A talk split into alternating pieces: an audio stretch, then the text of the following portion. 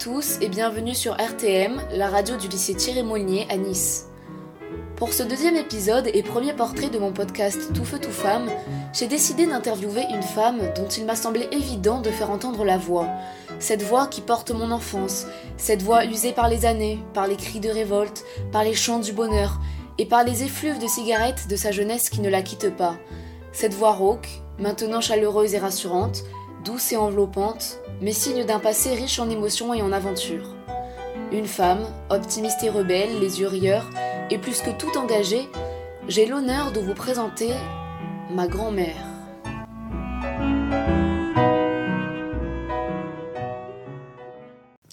Oui, ben voilà, je m'appelle euh, Nathalie. Euh, je suis très fière d'être euh, interviewée par ma petite fille. Donc, comme vous l'avez deviné, je suis sa grand-mère. J'ai 74 ans et je vis à Nice avec mon compagnon qui s'appelle Hervé.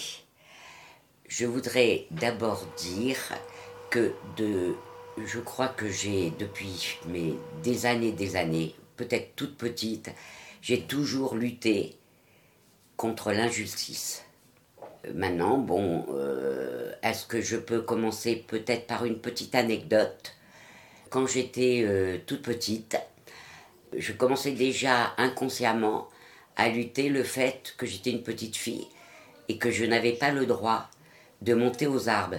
Et comme j'étais euh, dans une fratrie de sept, donc des garçons qui montaient aux arbres, et moi, j'étais interdit de, interdite de monter justement à César parce que comme j'étais en jupe, on n'avait pas le droit de porter de pantalon dans ma famille. Quand je montais, tout le monde s'éclatait de rire puisqu'on voyait ma petite culotte. Et donc, ça a commencé, je crois, comme ça, à vouloir me, révolter, à ne pas, euh, au départ, à ne pas vouloir reconnaître que j'étais une fille et d'ailleurs, dans ma famille, on m'appelait un petit garçon manqué. Donc c'est comme ça qu'a commencé, en fait, qu'a débuté ton, ton, combat pour la cause féminine, quelque part euh, euh, Oui, inconsciemment, mais j'ai commencé vraiment à être militante. C'est vraiment mai 68 qui a déclenché beaucoup, beaucoup de choses.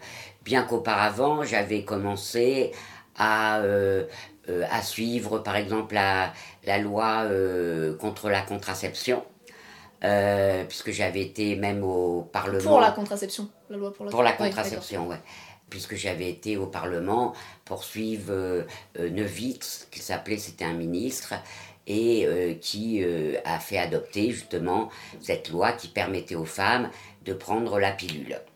Cette pilule qui a été très décriée, mais qui en fin de compte a permis une certaine libération, en tout cas au niveau de la sexualité des femmes.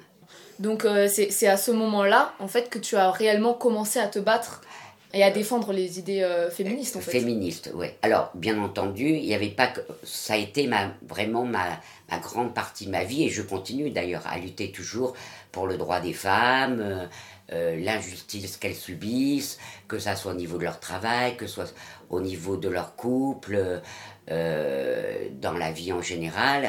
Euh, mais je me suis toujours battue euh, contre euh, l'injustice faite, par exemple, au Rome. J'ai travaillé beaucoup avec les gens du voyage, après avec beaucoup les, les, migrants, et particulièrement après forcément les femmes. Comment ça s'est passé quand, quand, tu te battais justement pour les femmes? Tu es allé aux manifestations? Tu, tu militais de quelle manière? J'ai commencé à militer justement en 68, où je suis rentrée dans des groupes femmes le MLAC particulièrement pour la libération de, l'avortement, puisque c'est là où j'ai euh, rejoint euh, et j'ai connu euh, Gisèle Halimi, qui a été très loin et qui a défendu donc cette jeune fille qui s'est fait avorter. j'ai rencontré aussi, parce qu'il y avait une grande bibliothèque et lieu de rencontre où il avait lieu une réunion qui s'appelait Choisir à l'époque à Paris. Et là où on avait des débats, des, et puis après, je suis rentrée aussi au MLAC pour justement aider les femmes qui ne pouvaient pas partir pour cause économique ou d'autres raisons pour se faire avorter en Angleterre ou en, en, Belgique. Et donc avec une, une femme médecin, dont je, je, ne citerai pas le nom, j'ai aidé justement à faire des avortements. Vraiment, j'ai commencé vraiment là à militer. Et Gisèle Halimi, tu, tu l'as connue personnellement? J'ai connu personnellement, ah c'est-à-dire que elle était même quand je suis partie de, de Paris, elle était venue à Nice et on s'était retrouvés pour euh, monter justement une section euh, euh, femmes que j'ai créée d'ailleurs pendant un an sur un petit village dans la vallée du Paillon. Voilà. On avait un groupe femmes où ah oui, on arrivait à, à, se, à, débattre ensemble, à se à pouvoir rediscuter aussi. Avant que justement il y ait tout ce militantisme quelle était la place de la femme en fait dans la société à ce moment-là? Bah, la, femme, elle a été euh, pendant euh, très très longtemps, euh, elle éduquée pour fonder une famille, avoir des enfants, s'occuper de la maison. le travail, c'était quand même très très difficile. Euh, à part le, travail comme euh, la partie médicale, où d'ailleurs on retrouve encore toujours beaucoup, beaucoup de femmes, l'éducation nationale, euh, mais les postes de haut niveau, c'était quand même très compliqué. Réservé aux hommes. Et d'ailleurs, c'est vrai que aux hommes. Ça, ça a quand même pas tellement changé. Quand, enfin, ça a évolué, mais non, disons ça a évolué, ça a évolué quand même, parce que, là, avant, il y avait quand même peu de... Mhm. même, même au niveau, de, par exemple, de la médecine, il n'y avait quand même pas énormément de femmes. Donc c'est vrai qu'avec ce, tout ce militantisme, enfin vous, vous avez vraiment assisté à, l'émancipation euh, de la femme. Complètement, c'est-à-dire c'est vraiment la période clé. De, ça a été même très, euh, euh, puisqu'on se battait, que ça soit au niveau de notre sexualité ou je trouve que ça c'était quand même très important. On, s'appropriait notre corps, voilà. Oui. Voilà. c'était vraiment très important. 68, ça a été pour, en tout cas pour moi, en tant que femme, la possibilité euh, de pouvoir m'exprimer, euh, de pouvoir euh, être ce que je suis, donc une femme, alors qu'avant, bah, justement, souvent c'était représenté comme anarchiste ou garçon manqué, petite, garçon manqué. Alors qu'en 68, non, là, j'étais une femme qui voulait m'émanciper. Euh, et euh, pouvoir euh, vivre ma sexualité librement. Ça a été quand même un truc très important de, mon point de vue.